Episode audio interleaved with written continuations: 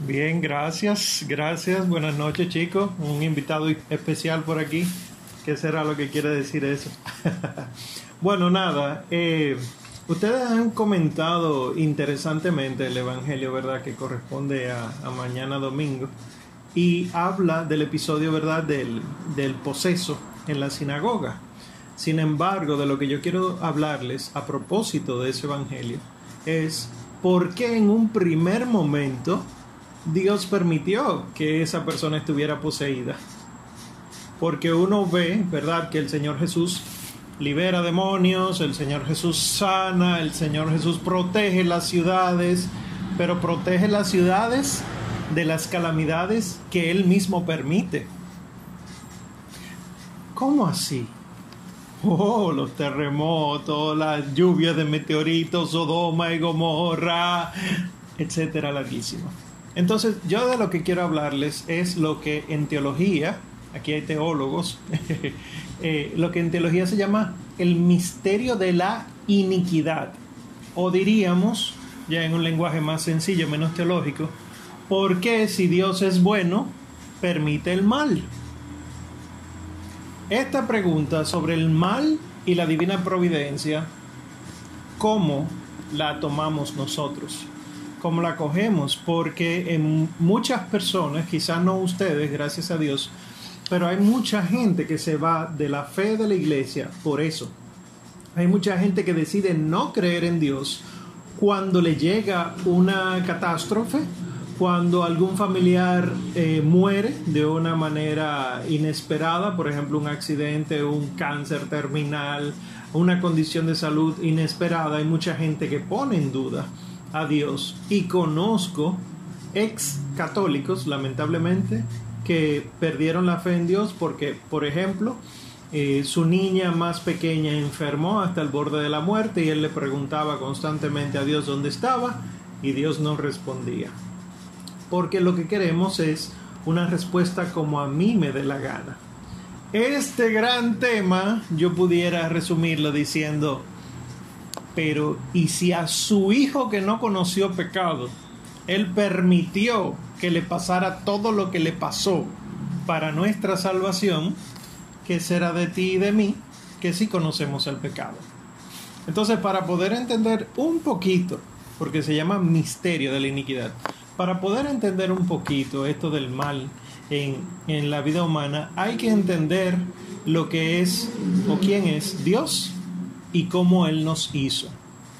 Dios no es un éter, una, una sustancia volátil. Lo digo porque yo, lo hemos hablado en otras ocasiones. A veces nosotros pedimos al Espíritu Santo su presencia como si fuera una energía, como si fuera una potencia eh, pide más Espíritu Santo como si fuera por libra o por onza. No, no, el Espíritu Santo es persona. Y por lo tanto Dios es personas, tres personas. Como personas tienen voluntad, tienen conciencia. Dios no es una máquina dispensadora donde tú echas no sé cuántas monedas, le das al botoncito y te da lo que tú pediste. No, más fácil Dios se parece a un buen papá o a una buena madre. ¿Cómo así? Que sabiendo lo que a ti te conviene, tú le pides y te da conforme lo que él o ella entiende que te conviene. Mamá, yo quiero que usted me preste cinco mil pesos. Oh, sí, claro, mi hijo, ¿y para qué? para yo meterme en un negocio ahí, yo no me voy a meter en droga, pero sí me están pidiendo que le compre funditas para ellos vender la droga, yo no me voy a meter en eso.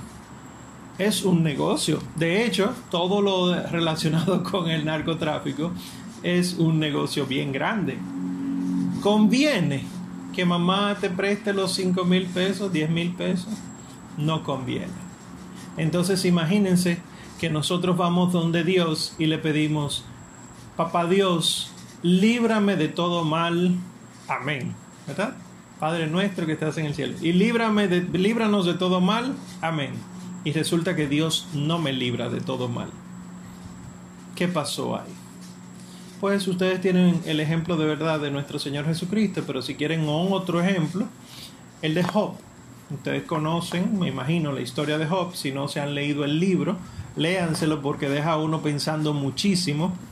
La historia básicamente es Job, un hombre eh, con su esposa, sus hijos, rico para la época, considerando lo que estaba ocurriendo históricamente, y que de repente aparece Satanás y le dice a Dios, ¿tú sabes por qué Job te quiere?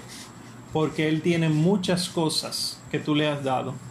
Quítaselas para que tú veas que él no te quiere. Y Yahvé dice, bueno, ve, quítale todo, menos la vida. Le quitó las propiedades, le quitó la familia, murieron los hijos y la esposa, le quitó la salud, desarrolló, desarrolló eh, una enfermedad, lepra, la, enfermedad de la piel, muchísimos malestares. ¿Y cuál era la intención entonces? Demostrar que Job sí iba a negar a Dios. Y lo peor de todo el libro de Job, porque eso ocurre en, en el primer capítulo, ¿eh?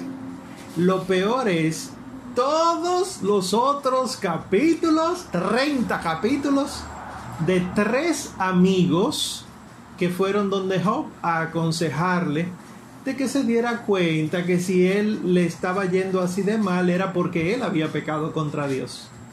Y los amigos trataron de convencerlo de que él pecó contra Dios y por eso le iba mal.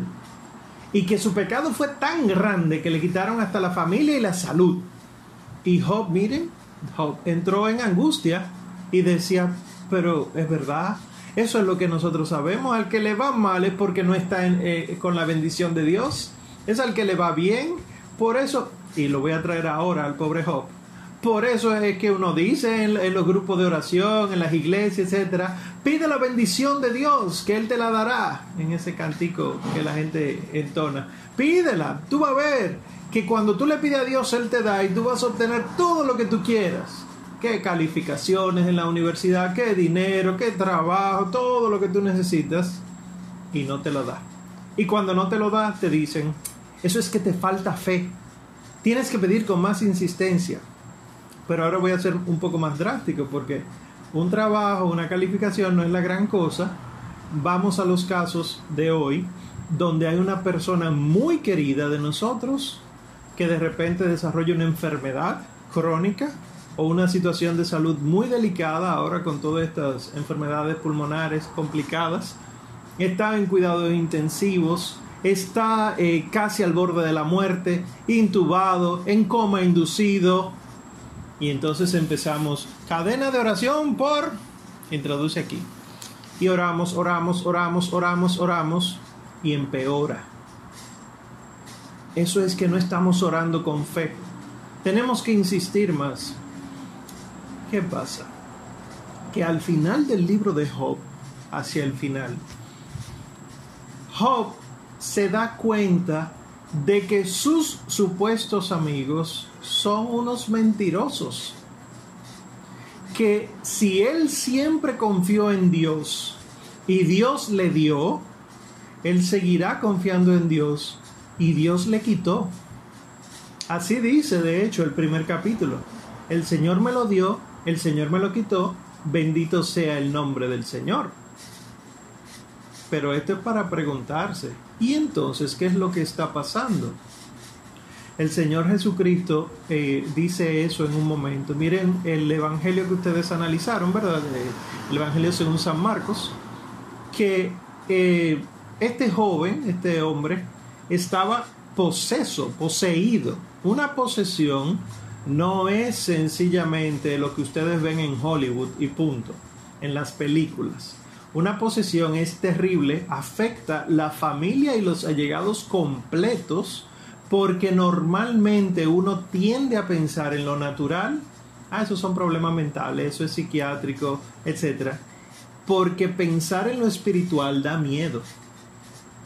Que estamos durmiendo con alguien que tiene un demonio dentro, y eso es uno. Hay uno en el Evangelio que dice, nos llamamos legión, porque somos muchos no, yo sé que es un poquito tarde para ponerse a escuchar esto que les estoy diciendo, pero la realidad es que sucede. Pues el mismo Señor Jesucristo se encuentra con un ciego de nacimiento.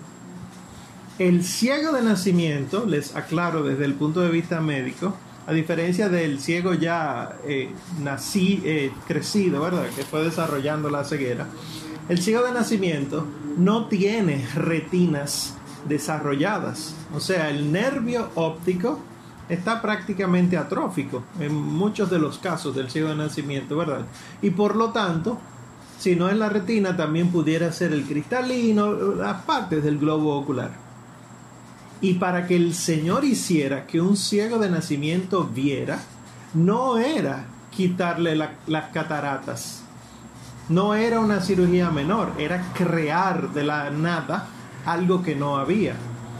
¿Y qué decía la gente de ese muchacho? Ya estaba viendo y fue a presentarse al templo y los escribas y los fariseos decían, cállate, tú no puedes hablar porque tú eres un pecador. Y él se sorprendía. ¿Por qué? Porque hasta ese momento el que le iba mal fue porque pecó. Aquel que tenía una condición de salud fue o porque pecó él o pecaron sus antepasados. Ustedes dirán, pero eso es descabellado. Ustedes creen eso. Digo, ustedes en general, no estoy hablando de la comunidad. Nosotros seguimos creyendo que nos va mal y necesitamos sanación intergeneracional, que no es enseñanza de la iglesia, porque algún antepasado hizo algo malo. ¿Y dónde está entonces la respuesta que el Señor Jesucristo dice a, las personas sobre ese ciego de nacimiento. Él no está así ni porque él pecó, ni porque sus padres pecaron, sino porque o para que se muestre la gloria de Dios. Eso es lo que dice el Señor. Entonces, ¿qué sucede? Que aquí es donde el cerebro verdaderamente se nos explota, porque el Señor está permitiendo lo malo para que se muestre su gloria. Poniéndolo en un ejemplo un poquito más, más eh, visual, el Señor permite la presión, la presión, la presión en tu vida para que cuando suelte, como un trampolín, tú llegues a donde de otra manera tú no hubieras llegado.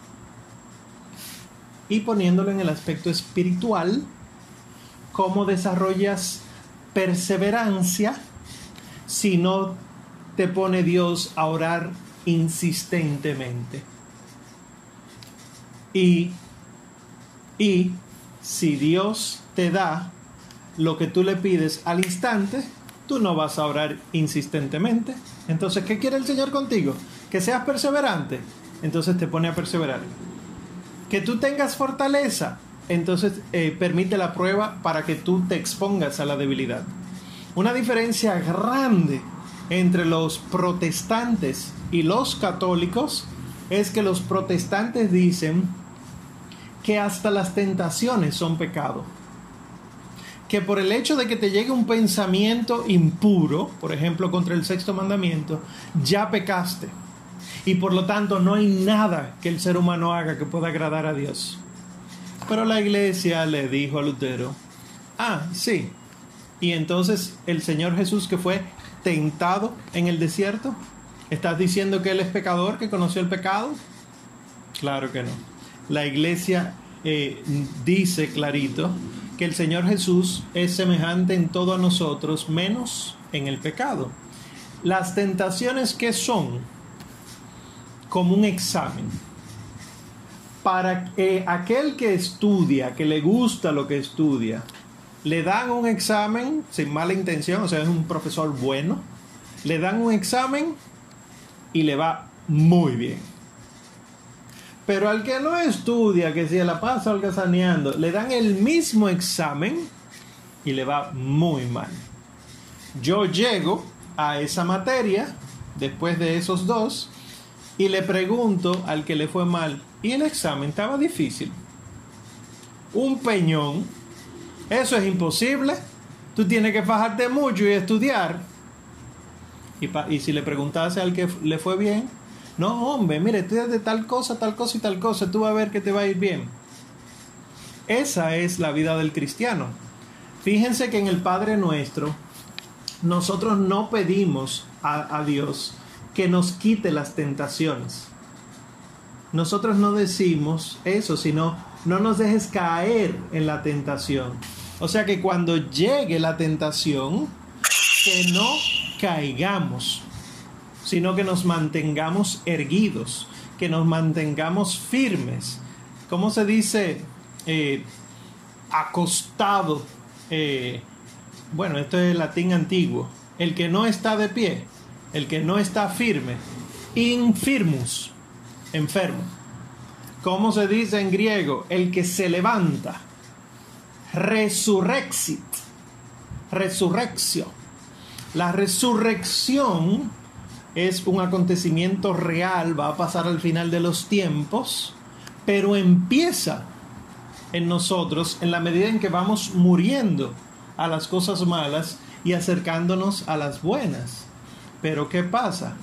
Job era buenísimo y le quitaron todo y el libro de Job concluye diciendo que como Job se mantuvo fiel y no negó a Dios, sino que enfrentó a sus amigos, Dios terminó entonces liberándolo de esa angustia y dándole más familia y más propiedades y mejor salud hasta el punto de que murió de anciano a los no sé cuántos años de edad.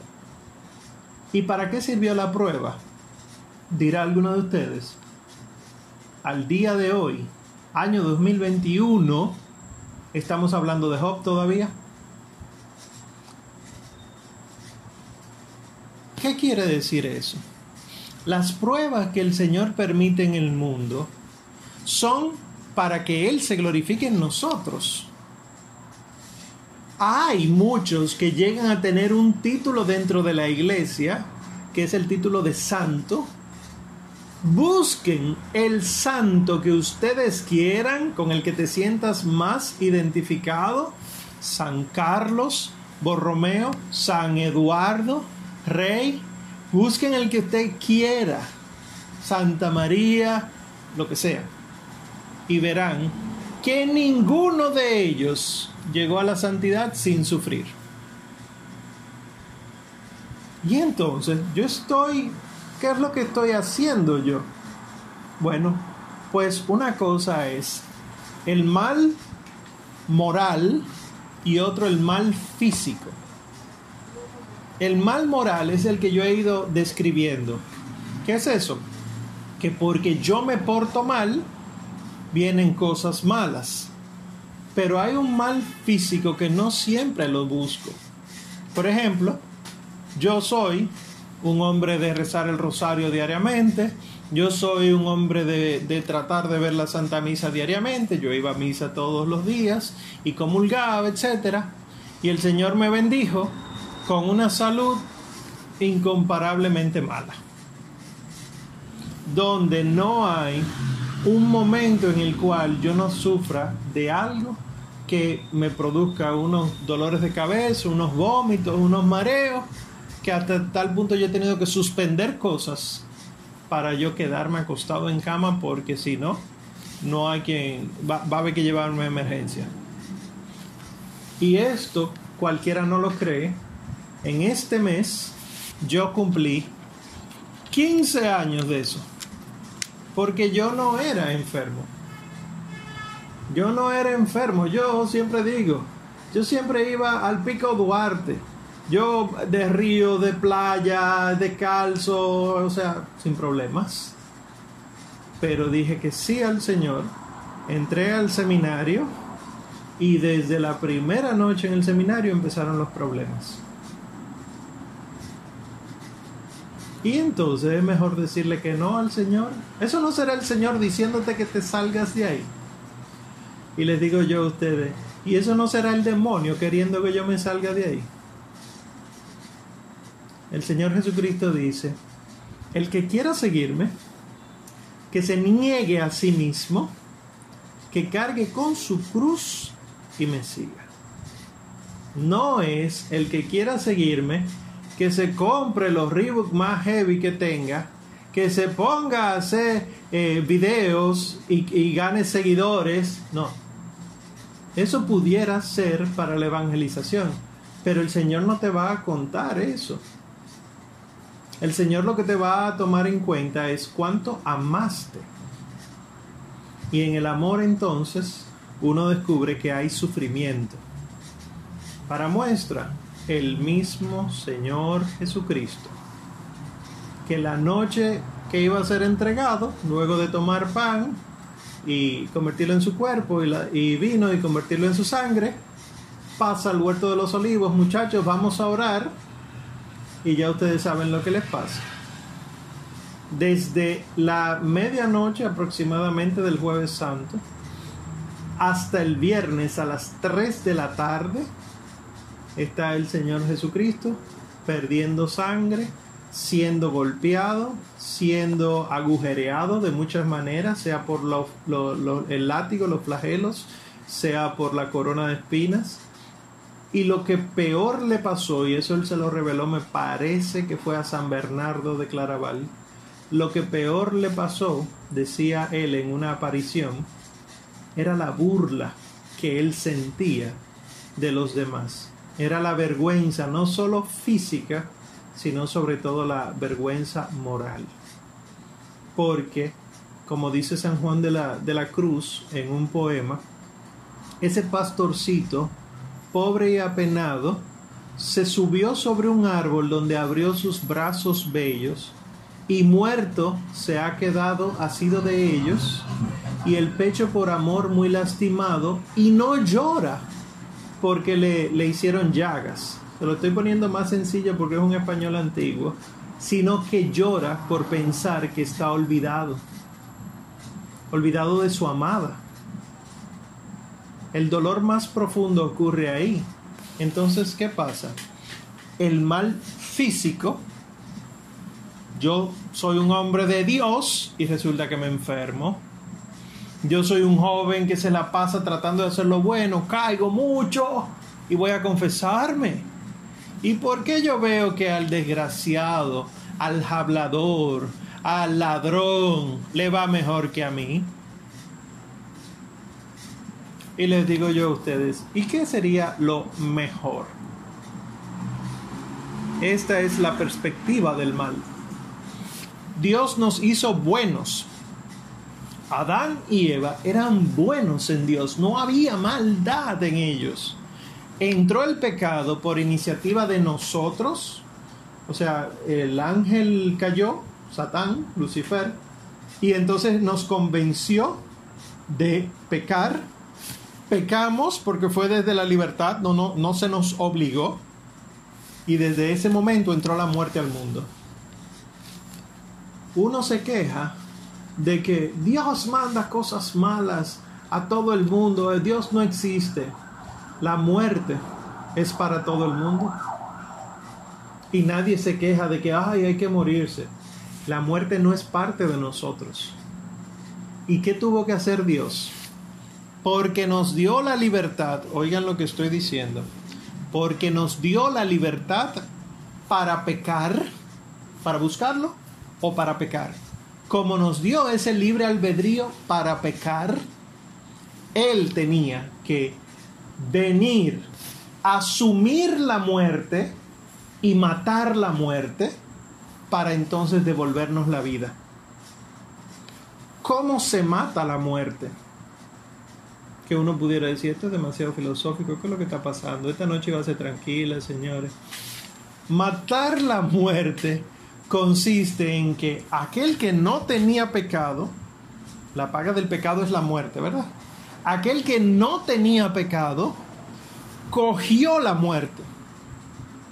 El Señor Jesús, si no lo hubieran matado, hubiera seguido vivo porque él no conoció pecado. Pero entonces la muerte de él no es igual que la nuestra. La nuestra es consecuencia del pecado. La muerte de él es de sacrificio. O sea, a él no le tocaba. Él salió a buscarla. La tomó consigo. O sea, él se mató, entre comillas, ¿verdad? No fue un suicidio. Lo que estoy diciendo es que al asumir la muerte, decide morir. Y él lo dice en unas palabras más hermosas que toda esta palabrería que yo estoy diciendo. Nadie me quita a mí la vida, sino que yo la entrego libremente. Es eso. Porque nadie podía quitársela. Porque Él es la vida. Pues Él la entregó libremente y murió la muerte. Y en ese combate entre vida y muerte, ustedes lo escuchan eso en el pregón de Pascua, eh, y especialmente en, en la secuencia de Pascua. Lucharon vida y muerte en singular batalla, y muerto el que es la vida, triunfante se levanta. Entonces mata la muerte, y si ya no existe la muerte, ¿qué le toca? Vivir. ¿Qué pasa? Que yo todavía tengo la muerte.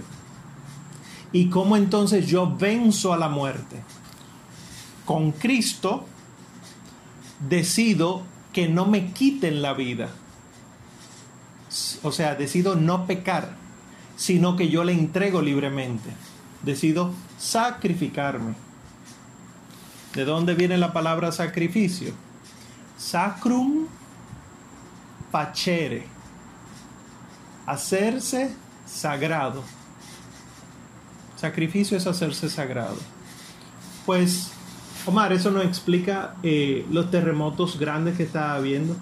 Eso no explica las montones de personas que están muriendo al azar por eh, la, la enfermedad por coronavirus.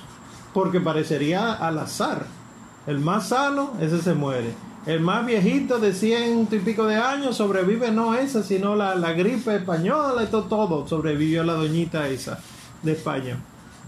¿Qué? ¿Cómo tú explicas eso? ¿Por qué se muere la gente que está trabajando por el bien? Yo acabo de venir ahora de un santo rosario, estábamos rezando el rosario, de una persona, un señor, cuyos hijos y esposas son muy católicos, él también. Su hija toca en una banda muy reconocida en Estados Unidos, católica, también, la banda y ella.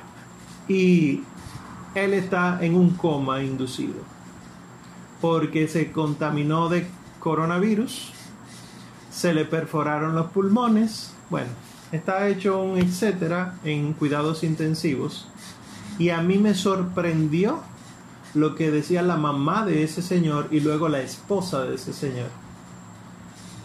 Antes de él entrar en coma, él dijo, yo la he pasado muy mal y hoy ha sido el peor día. Eso fue justamente antes de entrar en coma. Y después le dijo, ya yo sé un poquito lo que sufrió nuestro Señor Jesucristo. Y entró en coma.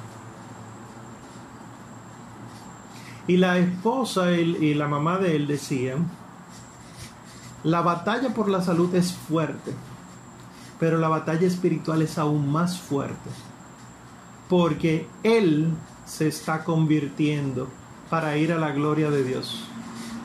Miren esto, que uno lo que dice es, Señor, ¿dónde tú estás? No te lleve a mi marido, no te lleve a mi papá. Entonces, esto es misterio. Nosotros no vamos a entender aquí en la tierra por qué los tsunamis, por qué los huracanes y tornados por qué los agujeros espontáneos en muchas ciudades, por qué los cielomotos y tantas cosas que ocurren en la naturaleza. Sin embargo, San Pablo dice en una de sus cartas que como entró el pecado al ser humano y el ser humano es el administrador de la creación, la creación entera está esperando la manifestación de los hijos de Dios y mientras espera está gimiendo como con dolores de parto. Para que me entiendan, imagínense que todos ustedes son la creación. Eh, cada uno es una criatura diferente. Eh, en este ejemplo yo sería Dios y deja ver Javier Eduardo, él es eh, Adán ustedes todos están ¿Por qué? Porque yo estoy molesto porque Javier Eduardo hizo algo malo, habló mal de mí. y yo le dije, ah, sí, Javier Eduardo, pues entonces Centinelas la va a pasar muy mal de ahora en adelante. ¿Qué pasa? Que ustedes no pueden hacer nada contra mí. ¿Qué hace la creación entera con Javier Eduardo? O busca ahorcarlo, ¿verdad? Cosa que no la hagan, no lo tomen en cuenta, por favor, perdónenlo. Pero ustedes le caen arriba y le dicen, mira, ¿qué fue lo que tú hiciste? Pide perdón, no hagas eso, acércate Omar, etcétera. Ustedes lo hacen hablando por WhatsApp o Telegram, lo que sea que estén usando. Pero imagínense cómo lo hacen los océanos hablar con el ser humano que pecó. O con olas de 30 metros. ¿Cómo lo hacen los continentes o las placas tectónicas? Y así le puedo citar todo el Discovery Channel y History Channel y todo lo que ustedes quieran. ¿Qué es lo que está pasando en el mundo? La creación está pidiendo a todos los seres humanos que terminemos de convertirnos para que el Señor venga y nos libre a todos del castigo del pecado.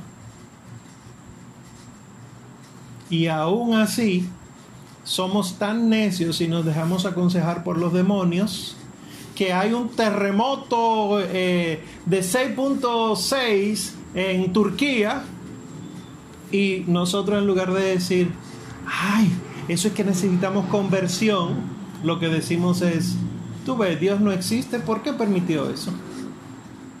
De necios, sin darnos cuenta que solamente así se glorifica a Dios. ¿Cómo que solo así se glorifica a Dios? Claro, porque hay más alegría en el cielo por un pecador que se convierta que por 99 justos que no necesiten conversión. Entonces, si en medio de una catástrofe tú por fin decides convertirte y si tú estás en medio de la catástrofe, proteges a las personas, las cuidas, oras por ellos, lo, eh, lo, que sea, entonces se va a manifestar tu gloria, la gloria de Dios en ti, ¿verdad? En la tierra le dicen héroes, en la iglesia le llaman santos. Si tú no estás en la catástrofe, sino que estás desde fuera, ¿cuál sería tu deber? El Señor Jesucristo en Betania, Betania es un pueblecito que está cerquitita de Jerusalén. Y en Betania vivían los tres hermanos, eh, María, Marta y Lázaro. Por eso se llama María de Betania, Marta de Betania y Lázaro de Betania. Pues ahí el Señor Jesús se quedaba en muchas ocasiones porque eran muy amigos. Y allá en Betania, cuando el Señor estaba sentado, vino una mujer, rompió un frasco de perfume sobre sus pies y se lo secó con los cabellos. Eso es lo que se conoce como la unción en Betania o la unción de Betania. Hay una frase rara ahí, porque Judas dice algo que tú y yo le diríamos a, a cualquiera. Pero Señor, ese perfume pudo haberse vendido y el dinero dárselo a los pobres, repartirlo entre los pobres, porque el perfume de nardos era caro, muy caro. ¿Qué es lo que tú haces con esos tenis o, con esa ropa de esa marca, con ese vehículo? Si tú pudieras comprarte algo más humilde y el resto del dinero darlo a los pobres. El Señor dice algo muy interesante. A los pobres los tendrán siempre entre ustedes a mí no. ¿Qué? Pero ese, ese no es Jesús. Que no, váyanse a leer los evangelios. Sáquense de la cabeza el Jesús inventado y vayan a los evangelios y verán que el Señor Jesús está diciendo algo que como que rechina un poco. ¿Qué estaba diciendo él además de anunciar su pronta muerte? Porque después de eso es que él sube a Jerusalén a celebrar la Pascua y, e instituir la Eucaristía y el sacerdocio.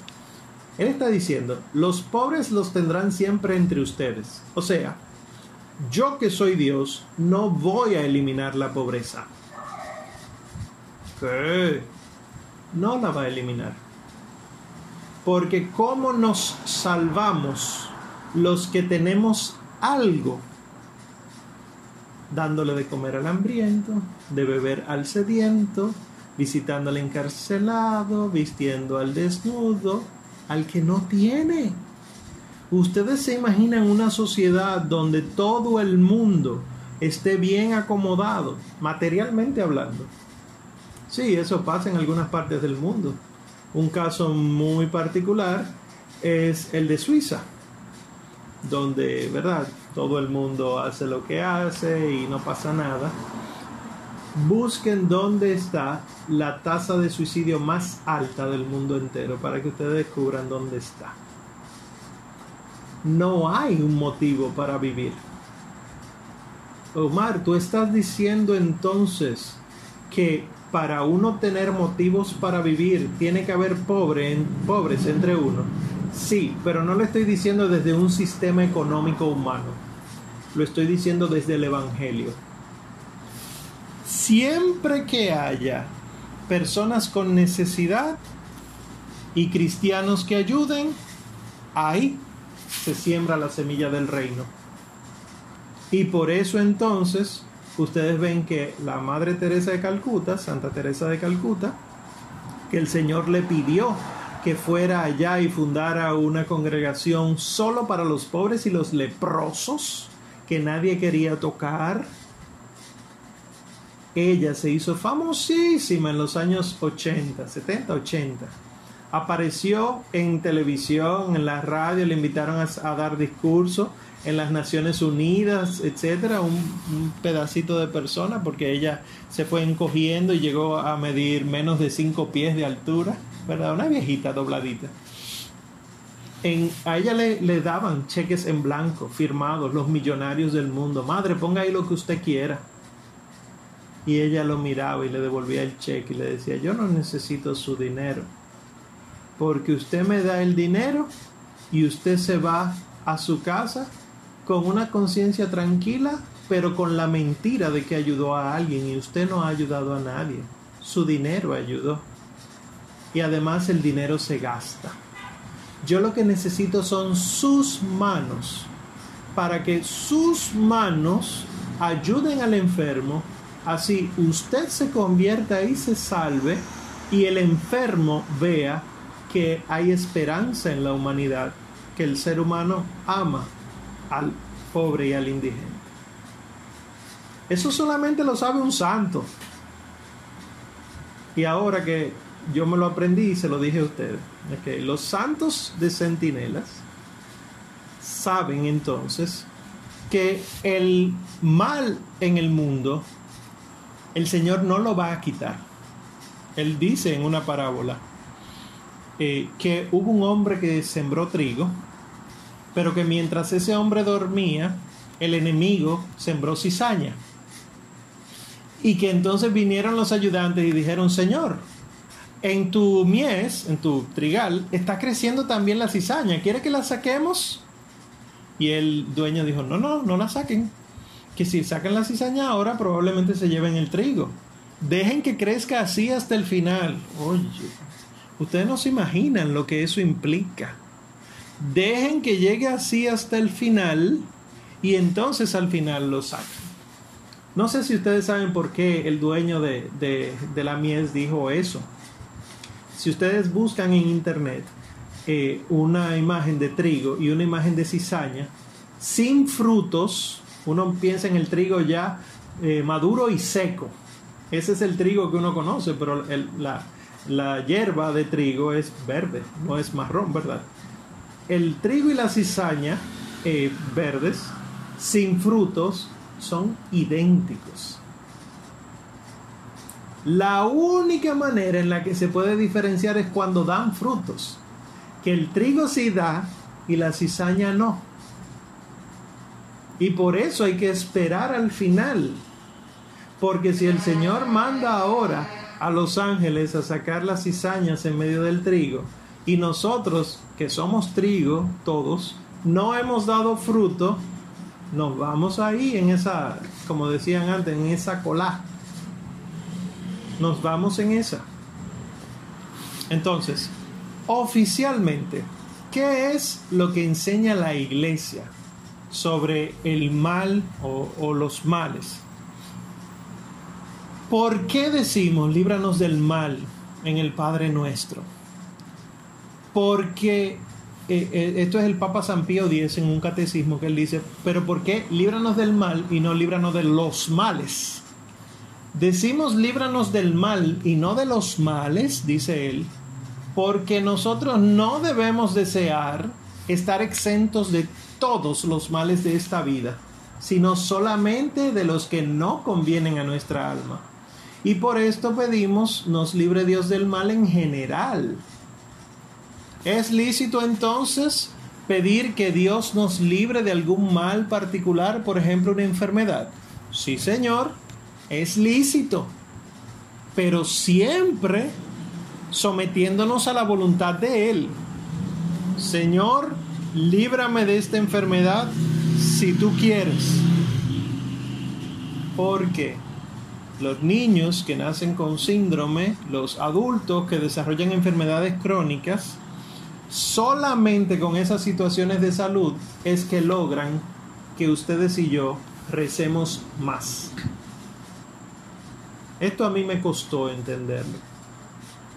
¿Por qué? Porque yo venía de esto. ¿Por qué tanto pedir y Dios no da? Si Él dice, pidan y se les dará.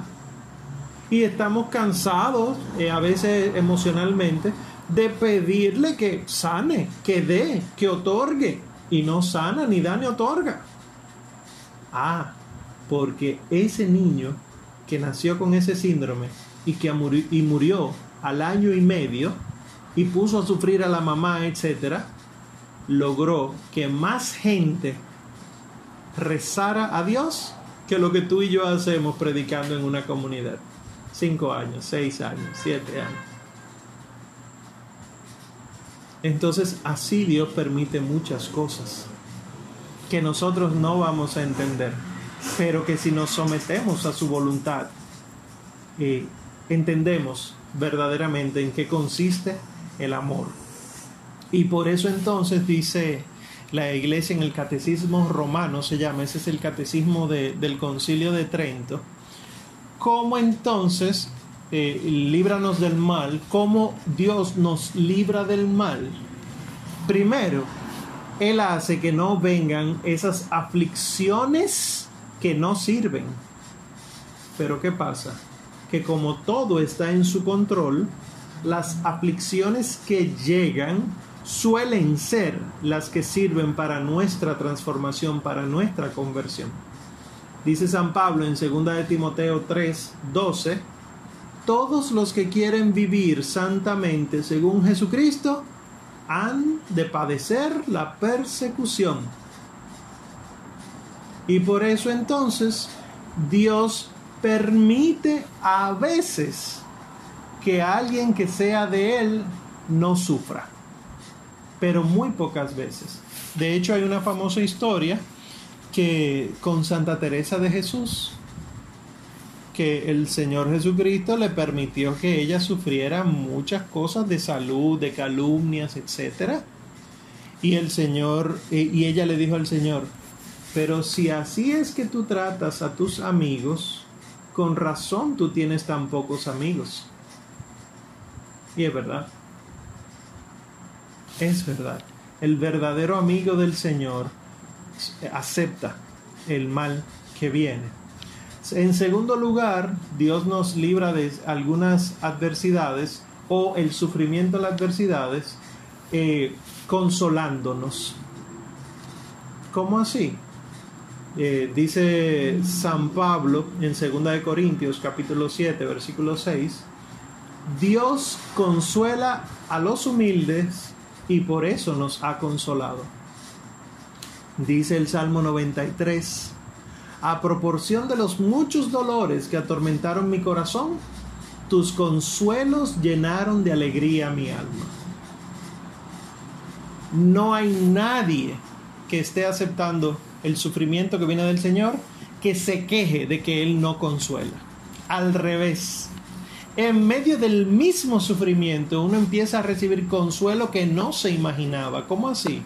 Mensajes anónimos o de gente que tú no conoces, estamos orando por tu familia, etcétera, nos llegó esa petición, o yo sentí en mi corazón, o ese día alguien que tú no esperabas se apareció dándote una palabra de aliento justamente en lo que tú estabas pasando y que tú no le habías contado a nadie, etcétera. Eso lo hace solo el Señor. De una tercera manera en la que el Señor hace que nosotros sobrellevemos estas adversidades es que los beneficios que vienen después de eso son tan grandes, tan grandes, que hace que uno se olvide del sufrimiento. Es como la mujer parturienta. La mujer ya por fin da a luz y se le olvida el dolor de parto. No, eso no es verdad. bueno, hay muchas cosas que pueden sobrellevarse por eh, este beneficio que se recibe luego. En el libro de Tobías, por ejemplo, nosotros vemos que el pobre Tobías sufría mucho eh, y él era el único que era fiel a Dios. Sin embargo, el mismo Tobías dice, después de la tempestad, luego das la bonanza. Y San Pablo dice, las aflicciones tan breves y tan ligeras de la vida presente nos producen el eterno peso de una sublime e incomparable gloria. O sea, ¿cómo tú sacas el mejor vino de las uvas si no las aplastas? ¿Cómo tú haces el mejor, el mejor pan de harina de trigo si no machacas el trigo? Oye, pero está muy fuerte esto. Bueno, e-, ese es el cristianismo. El Señor lo pone en una forma ya un poco más hermosa, ¿verdad? Son sus palabras. Pero a veces la misma gente como que no le entiende. Si el grano de trigo no cae en la tierra y muere, no da fruto. El Señor me hizo a mí como una semilla. Y yo estoy toda esta vida peleando para seguir siendo semilla. No puede ser. ¿De qué me sirve una semilla a mí? De nada. Ahora, ¿de qué me sirve si yo siembro esa semilla y me da un árbol que me da montones de esa semilla? Es diferente. Y eso fue lo que pasó. Sí. Fernanda tiene una pregunta. Ah, perdón. Bueno, pues concluyo la idea y entonces ya le doy paso a la pregunta empezando con la, con la de María Fernanda. Entonces el Señor eh, permite esto para que muriendo nosotros viva Él. Y por último entonces, cuarto lugar, cuando nosotros decimos líbranos del mal. No, no, una, no era una pregunta realmente, era una parte. Ah, bueno, ok. Está bien. Se frizó. ¿Me escuchan? Concluyo, concluyo, concluyo, concluyo en cuestión de un, minuto. Eh, la, que cuando decimos líbranos del mal, no decimos líbranos de las tribulaciones, sino del mal. ¿Por qué? Porque las tribulaciones, para el que está agarrado de Dios, hace que tengamos mayor mérito y por eso entonces dice San Pablo en la carta a los Romanos capítulo 5, nos gloriamos también en medio de las tribulaciones, sabiendo que la tribulación ejercita la paciencia. ¿Por qué si Dios es tan bueno hay mal en el mundo? Porque ustedes y yo todavía no nos hemos convertido lo suficiente para que este mundo saque por nuestra predicación el mal de su corazón y deje que Cristo reine. ¿Cómo entonces se obtiene el bien? Dejando que Cristo reine en nuestros hogares, nuestra sociedad, nuestros corazones. Amén. Ya sí. Adelante con sus inquietudes. Eh, realmente no era, no era una pregunta, era un comentario que, de lo que estabas diciendo de que el Señor a veces permite que nos sucedan las cosas para darnos consuelo y de que ese consuelo llega a través de las cosas inesperadas. Yo, yo recuerdo que, que cuando mi mamá murió, mi mamá murió hace casi cuatro años y obviamente fue de las cosas más difíciles que me ha tocado atravesar. Y yo recuerdo que en la primera misa, o sea, estaba empezando los novenarios, y en la primera misa yo estaba llorando, obviamente sin consuelo, sin consuelo, estaba llorando desconsoladamente, y una señora que yo nunca había visto, no la conocía, ni ella a mí, me preguntó que por qué me sentía así. Y yo le dije que bueno, que mi mamá acababa de fallecer, y ella agarró y me tomó de la mano y me dijo que, que, cómo había pasado, o sea, me preguntó, y yo le dije, bueno, mi mamá le dio un infarto, murió en mi casa, no sé qué, y ella me dijo, tienes que estar agradecida de que el Señor tuvo misericordia de ella y se la llevó en paz en tu casa, contigo al lado, y no fue que te llamaron para decirte que le había pasado algo, ni en la calle, ni que se desapareció. Y realmente fue o sea, sumamente impresionante porque, o sea, yo estaba en un momento sumamente difícil y lloraba muchísimo. Y esa señora que yo no conocía ni nada, de repente me dijo como que el Señor ha sido misericordioso con la muerte de tu mamá. Hay mucha gente que muere en condiciones muy horribles y tú pudiste estar ahí, acompañarla hasta el final. Y realmente, o sea, no es que obviamente no extrañe a mi mamá y no es que no me duela, pero sí, sí encontré mucho consuelo en esas palabras. O sea, sí fue realmente bastante reconfortante. Amén, gloria a Dios. Gracias por compartir eso. ¿Quién más? ¿Alguna intervención, algo que quiera compartir? Omar, yo tengo una pregunta. Adelante.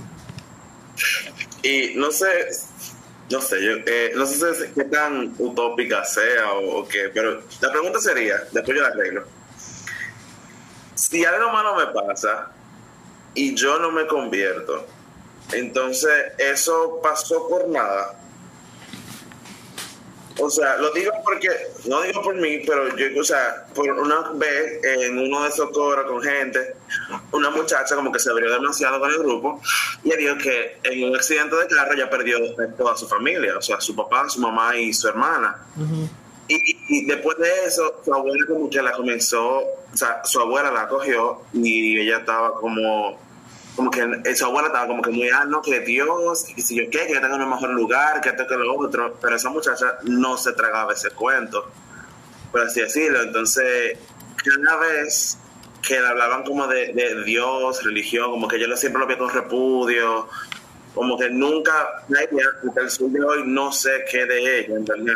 No sé, no sabría decir como que qué cambio hubo en su vida, entonces ¿Eso quiere decir que esa situación pasó por nada o todavía no ha llegado el momento de que ese cambio llegue o qué pasa? Bueno, los acontecimientos que el Señor, malos, que el Señor permite, los acontecimientos malos que el Señor permite, que en el fondo no son malos, si son voluntad de Dios, ¿verdad? Si las permite, no son solo para una persona. Eh, por ejemplo, no, no conozco el caso, pero pudiera ser que alguno de, de, esos que fallecieron iba a donde se dirigía a pecar de mala manera y el Señor impidió que eso sucediera. O quizá la manera en la que iban a continuar viviendo iba a ser lejos de Él. O, o sea, a nosotros nos cuesta entender una muerte como parte de la voluntad de Dios. Pero es que solamente así es, es que Dios, que lo sabe todo y que es bueno, eh, maneja todas las situaciones. Yo conozco, yo Omar Arbaje, conozco de nuestro Señor Jesucristo por la muerte de un ser querido. Yo venía de hechicería, de eso, de, de ahora le dicen Harry Potter, ¿verdad? Pero esos hechizos, esos eh, eh, encantos y demás de los fuertes, no era satánico, no era satanista, pero le guiñaba el ojo, ¿verdad? Porque el que estaba metido en eso sabía de todo eso. Y, y de la creencia de muchísimas cosas, de los eh, platillos voladores, el triángulo de la Bermuda, etc. Y el Señor, yo era tan terco para el Señor que el, mucha gente a mi alrededor hablaba de Cristo. Sin embargo, a mí esas, esas canciones y esas cosas como que me daban como teriquito, como alergia. Y el Señor tuvo que permitir que muriera alguien muy cercano para que yo tuviera que frenar y decirme, tiene que haber algo más ahora que yo me siento vacío a pesar de todo lo que yo tenía. Entonces, no podemos decir nunca que un acontecimiento de ese tipo fue para nada. Nunca, nunca, nunca. El Señor tiene sus planes perfectos. Ahora, también dentro de sus planes está nuestra libertad. Y yo puedo elegir buscarlo o rechazarlo, pero ya eso en mi juicio particular eh, pasará eh, por la balanza. Pero sí, mientras haya vida, hay esperanza. Ella, la jovencita, no ha muerto. Y ustedes, no sé si es el caso de todos, la conocen oren por ella, insistan, inviten, claro, sin caer en, lo desesperante, pero insistan. Santa Mónica, la mamá de un tal Agustín, oró 30 años para que por fin ese fuera San Agustín. Él era un delincuente, como decimos aquí, un muchacho de la calle que se la pasaba en bebedera, amanecía tirado en la calle, etcétera, y ahora es San Agustín.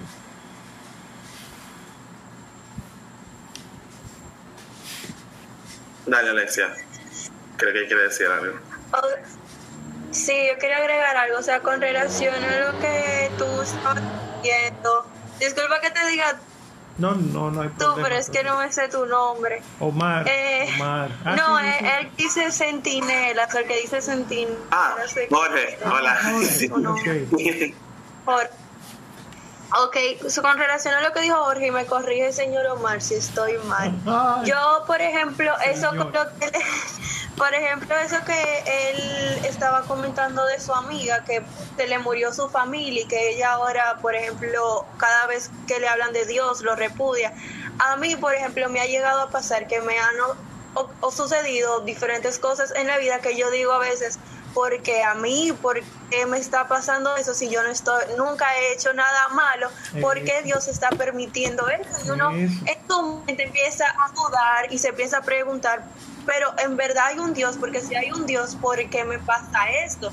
Lo que pasa luego es que, por ejemplo, en mi caso, en mi caso yo estaba, yo estaba dudando súper de Dios, yo estaba que dejé de ir a Chema, que volví hace poco a Centinelas, yo dejé de Chema, me fui a otro grupo de oración, me iba. Yo volví a todo eso porque mi mamá, o sea, mi mamá tiene muchos años sin trabajar, luego de que mi papá y ella se, empezaron a divorciar, ha sido una montaña rusa horrible porque mi papá, yo sí, lo, y lo digo muy abiertamente, y muchas veces yo incluso me asusto, porque mi papá sí se metió de que le guiñaba el ojo a la brujería. Mi papá se metió que dejó la iglesia y después de que hizo todo eso, todo fue hacia abajo. O sea, perdimos todo y fue un lío. Y yo llegué a un momento a decir, ¿por qué me está pasando esas cosas a mí si yo iba a la iglesia? Me acuerdo que iba donde las monjas, eh, las ayudaba y todo. Y yo volví poco a poco a la iglesia de una manera muy extraña. Mi mamá volvió a conseguir trabajo solo por dos meses y luego tuvo que renunciar y lo volvió a perder. Pero yo digo que esos dos meses a mí me abrieron las puertas. Porque en esos dos meses yo no podía ir a buscar al colegio, que era tan extendida, y las monjas de ese colegio nos agarraron a mí y a mi hermana en esas dos horas que mi mamá se iba a tardar en llegar de del trabajo. Y nos ponían, esas mujeres me enseñaron a tejer, me ponían a rezar el rosario con ellas. Y había una que era una cubana que se llamaba Sol Reina, me llevaba a los hospitales con ella y me empezaba a dar poco a poco, como que jalándome sin ella saberlo. Y yo escuché una canción de Hillsong United que se llama Touch of Heaven o en español En tu presencia. Y cuando yo escuché esa canción en la primera vez, yo me quedé eh, impactada eh, porque decía que the only thing that I need is just a touch of heaven. Que todo lo que yo quiero es un poco más de ti. Yo te necesito a ti en mi corazón. Y cuando yo escuché esa canción, yo me recuerdo que yo empecé a llorar. Y yo decía, es que con todo, a mí me está pasando todo esto, que mi mamá no tenga trabajo, que tengamos casi nada ahora como antes. A mí no me falta comida, a mí nunca me ha faltado un techo, siempre tengo como, como sacar el carro de la gasolina, he tenido como ir al colegio. No me han faltado cosas que yo sé que tal vez para mí, tal vez ahora son muy pocas porque no era lo que yo estaba acostumbrada, pero yo veo a otra persona y yo digo, yo tengo más que esa persona. Y, y tal vez ella ahora está que duda de Dios, pero es porque ella todavía no se ha dado la oportunidad o no le ha pasado un acontecimiento que ella necesite buscar de Dios.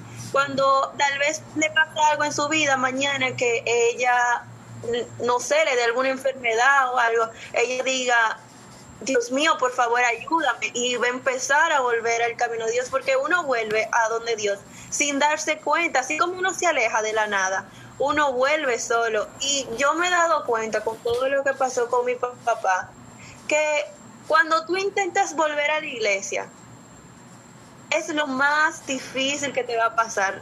Te van, te van a empezar a caer tentaciones, Oye, yo, yo me acuerdo que yo me asusté a tal punto cuando yo volví a la iglesia porque yo tenía que dormir cuando yo vuelvo a la iglesia, tengo que dormir con un rosario debajo de mi mano porque yo me levanto en medio de la noche. Eh, en mi trabajo yo me recuerdo que una vez eh, yo estaba esperando el ascensor y se oían voces riéndose adentro del ascensor, yo caminando y, gente llegaron a ver los sombras que pasaban y yo dije, no, pero yo no quiero venir a la iglesia porque nada más vengo yo a la iglesia y empiezan a pasar cosas malas. Y son cosas que mi mamá me decía, empezando el rosario, yo misma me, me enredaba. Yo intentaba el rosario y a mí el Padre Nuestro no lo podía decir. A mí se me olvidaba el Padre Nuestro, el Tío Salve, lo, lo confundía. Y mi mamá me decía, sigue intentándolo, pero esas son cosas negativas en la vida a tu alrededor que no te permiten y que no quieren que tú te acerques a Dios otra vez. Porque son cosas que aunque uno diga, dice, ay, soy un individuo, un individuo más en el mundo. Dios tiene un plan en nosotros para cada uno. Por ejemplo, cuando mi mamá se enteró que estaba embarazada de mí, mi mamá había tenido un aborto y mi mamá se enteró no por una prueba de embarazo. Ella estaba en un elevador y ella escuchó una voz que le dijo, Vanessa, ya vas a saber lo que es ser madre. Cuídala, que es un ser especial. Y mi mamá siempre me ha dicho, tú tienes que saber que tú a veces creas que tú no vales nada y que tú hablando de Dios no vas a lograr nada. Tú no sabes el bien que tú le puedes hacer a otro diciéndolo. Y no tengas miedo de expresarlo. Por más que tú a veces te sientas vivido no, no lo hagas. Cuando yo volví a Centinelas fue, me recuerdo, el último día que fueron presencial. Y volví ahora, creo que hace dos semanas, a la virtualidad, porque a mí virtual no me gusta. Pero yo fui a Centinelas una semana antes del coronavirus. Y me recuerdo que la actividad de ese día fueron, habían unos huevitos de los que tú pones como en Semana Santa de Pascua y uno notó lo que necesitaba y, yo, y dijeron, escriban un mensaje que ustedes quisieran para su prójimo y yo escribí, aunque tengas miedo de venir, nunca, nunca faltes, siempre ven porque siempre voy a estar aquí para protegerte. Y regaron los huevitos y dijeron, cójanlo y lo que les salga, ese es el mensaje para ustedes.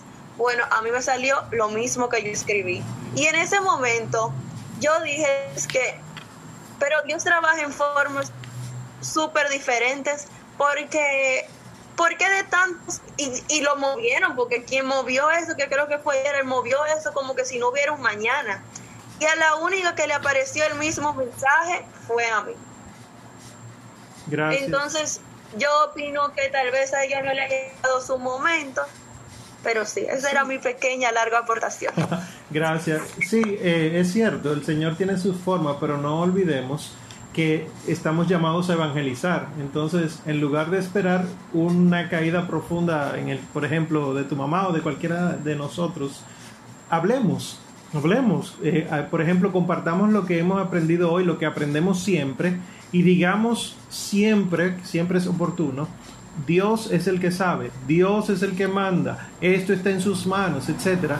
Díganlo en la universidad, díganlo en el trabajo, díganlo porque es la única verdad absoluta que hay.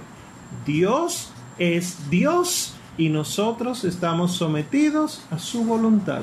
Punto. Que es lo más grande que hay.